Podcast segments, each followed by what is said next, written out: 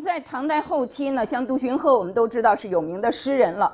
呃，他自己呢就说是空有篇章传海内，更无亲族在朝中。就是你要想做个官，你要想找到一个仕途上的出路，就会很困难。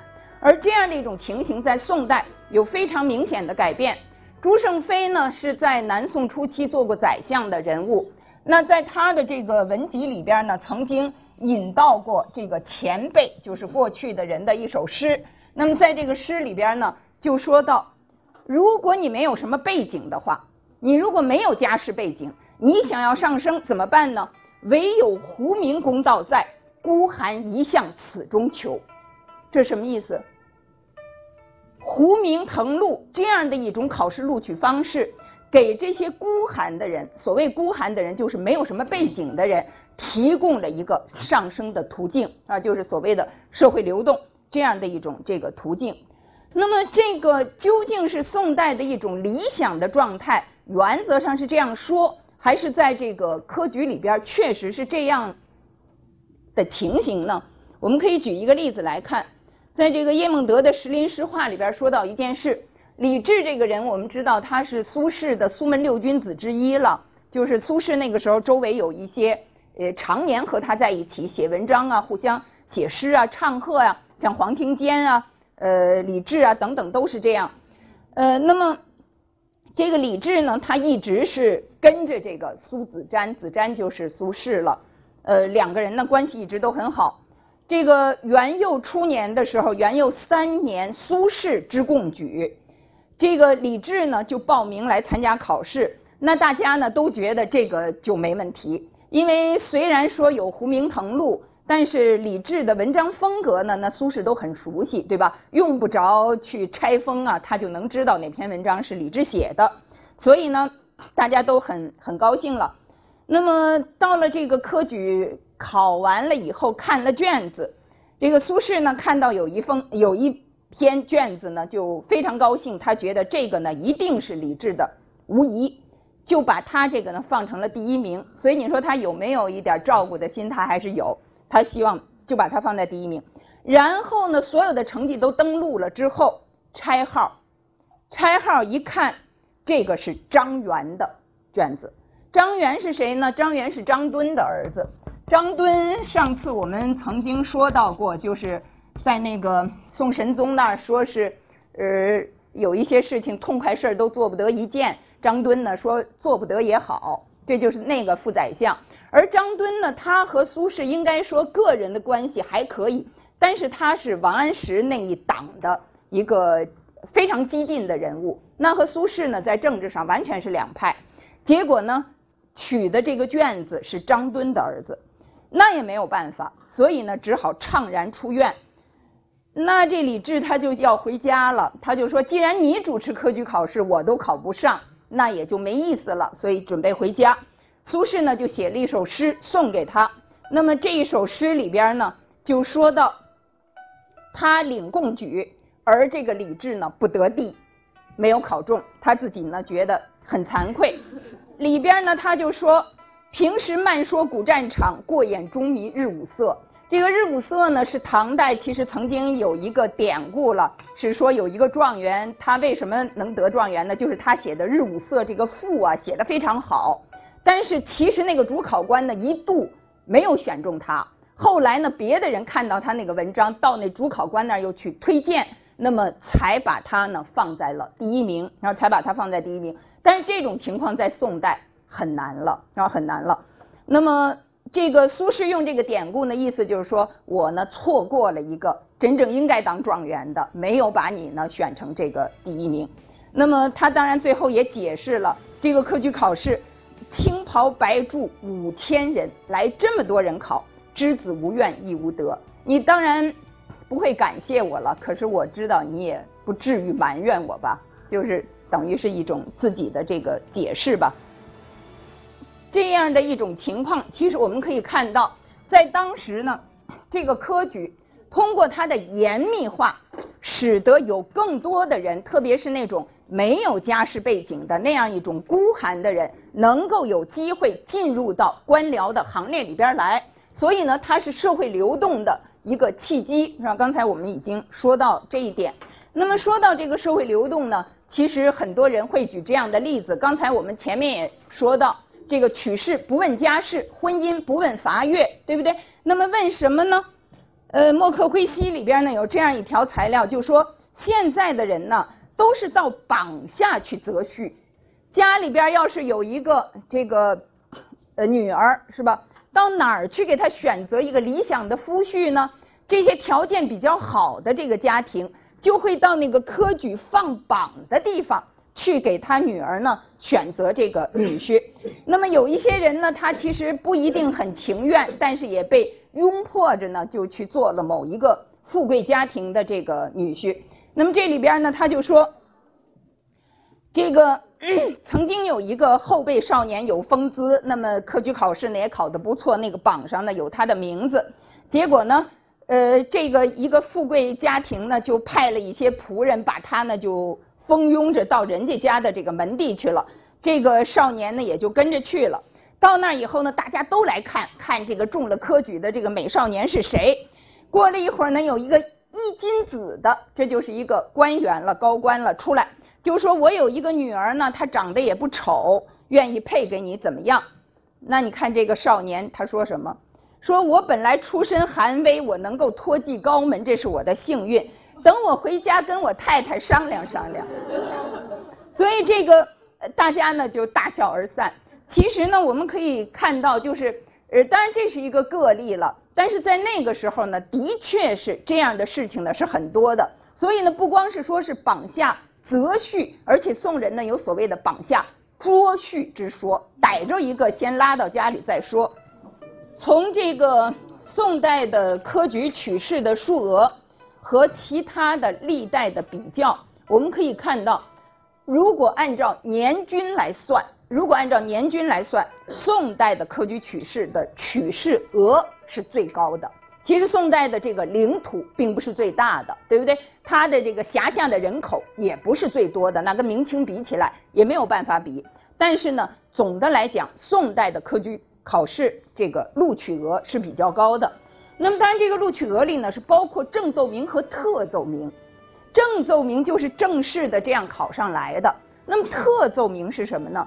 特奏名在底下我们写到了，如果多次参加省试或者殿试，可是一直没有考上，但是有一个条件是要中场，就比方说你今年来考，这个是考三场，你说你第一场觉得考的就不好了，后头两场就不参加了，这样的就不行，你还是要中场，要能够坚持都考完，科举中场，但是呢没有录取，但是没有录取，这样的落地的举人。如果你达到一定的举数，这个一定的举数其实前后是差别很大的。宋太祖、宋太宗的那个时候，北宋前期每一年有科举考试，那时候是年年开科，所以呢，曾经规定你来考十五次考不上，给你一个特别的机会。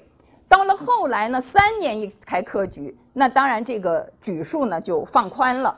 另外呢。你或者虽然没有这么多举数，但是你达到一定的年龄，你这个高龄啊高龄也可以有特别的照顾。那么这个特别的照顾呢，就会让他们直接参加殿试，直接参加殿试。而我们知道，从嘉佑二年以后，宋仁宗嘉佑二年以后，其实这个殿试都不处落。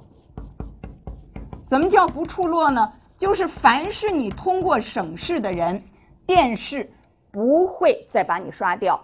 那殿试还有什么用处呢？就是排名次，就是排名次。通过殿试这一次考试，另外排谁是第一，谁是第二，这个名次是殿试排出来的。那我们看到这边呢，有一个保佑四年的登科录，这个登科录上他就写着这个呃殿试最后的结果，让他录取的人，当时的录取呢是会分成五甲。每一个甲呢，就是一个大榜，一个大榜。那么从高到低会分成五甲，这个第一甲的，当然就是那个时候最高的这些所谓的进士高第、高中进士的这样的一些人。我们从这个上面呢看到，这一次保佑四年（一二五六年），第一甲第一名是文天祥，是文天祥。现在这个宋代的这种同年录、登科录，他们呢都是。同一年考中了的这些人，他们会汇集在一起，把每一个人的这个基本的情况列在这个上面。呃，实际上就像咱们比方说，呃，大学毕业了要有一个同班的一个通讯录，大致上呢是这种意思。将来在官场上也可以互为奥援，对吧？生气相通。那这个现在这个宋代留下来的登科录，或者说是同年录，宋代的同年是有一个特殊的意思在的。这个同年不是同岁，不是同岁，而是同一年通过了科举考试。这个就叫同年，所以我们会有一些文章看到研究宋代的同年关系，那就是研究的这些同一年通过科举考试的这些人，他们彼此有什么样的关系？那么这个宋代的这个童年录呢，其实每一次科举以后都会有一本，但是一直留到现在的只有两本，一个是绍兴十八年的童年小录，一个就是我们看到的保佑。四年的这个绍兴十八年的那个童年小录呢，朱熹在那个榜上，朱熹在这个榜上。我们现在看到的呢，文天祥是第一名，他是状元，所以呢，可能也是因为这样的一些名人吧，所以这个童年小路呢一直被传下来。从这个保佑四年的登科录里可以看到，这一年一共录取了进士是六百零一个人。其中呢，官僚出身的是一百八十四个人，平民出身的是四百一十七个人。所谓的平民出身，就是三代无官，你的父亲、你的祖父、你的曾祖父，就是你这样数上去，这三代都没有官，这个就叫做平民出身啊，就被理解为平民出身。因为，比方说像文天祥，他在这儿都要填啊，他都要填上曾祖叫什么名字，如果有官，在下面要写祖父。叫什么名字？如果有官，下面要写父亲什么名字？如果有官，下面要写他这三代都没有官，都没有写，这就是他都没有官，所以他呢其实是一个三代无官的背景。可是这个第二名这个陈赏，这个陈赏，我们可以看到他祖曾祖祖父没有官，但是他父亲是一个狄公郎，是一个狄公郎。这个狄公郎呢，就是上次我们说的这个呃元丰时候那个记录街。里边的从九品的下阶最低的一个阶次，而且拿到这个阶次的人，经常是没有差遣的，没有官能让你去做，没有什么职务能让你去上岗，但是呢，他还是要写上，他还是要写上。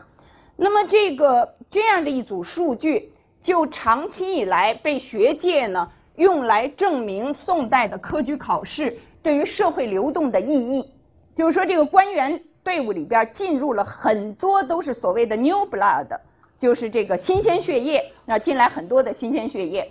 当然这个问题呢，其实是有深入的讨论的余地，因为这个父祖三代其实它不反映，比方你哥哥如果是官，比方你如果你叔叔是官，或者你丈人家是官，这些呢都在上面反映不出来，啊都反映不出来。